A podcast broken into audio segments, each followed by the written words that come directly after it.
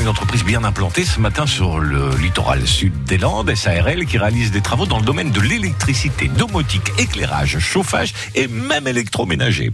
Bonjour, Jean-Luc Lesbat, électricien. Je suis installé à Seignos depuis 1984. J'ai une petite structure de 11 personnes et je travaille essentiellement sur la côte entre euh, Labenne et Mouliette. Je réalise euh, pas mal de chantiers euh, neufs à hauteur de 50% et des chantiers de rénovation sur les locaux et les secondaires qui viennent passer leurs vacances sur le site. Alors une journée de travail, se compose d'un petit brief le matin avec tous les gars et la distribution des chantiers avec un contrôle sur chaque site dans la journée euh, par rapport au travail qui est en production.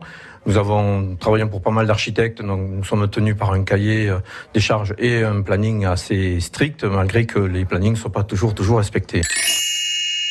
L'ensemble du métier me plaît énormément et je suis particulièrement attiré par l'éclairage parce que c'est quelque chose que je fais depuis des années et j'avoue que ça me procure beaucoup de plaisir et le plaisir de faire plaisir surtout.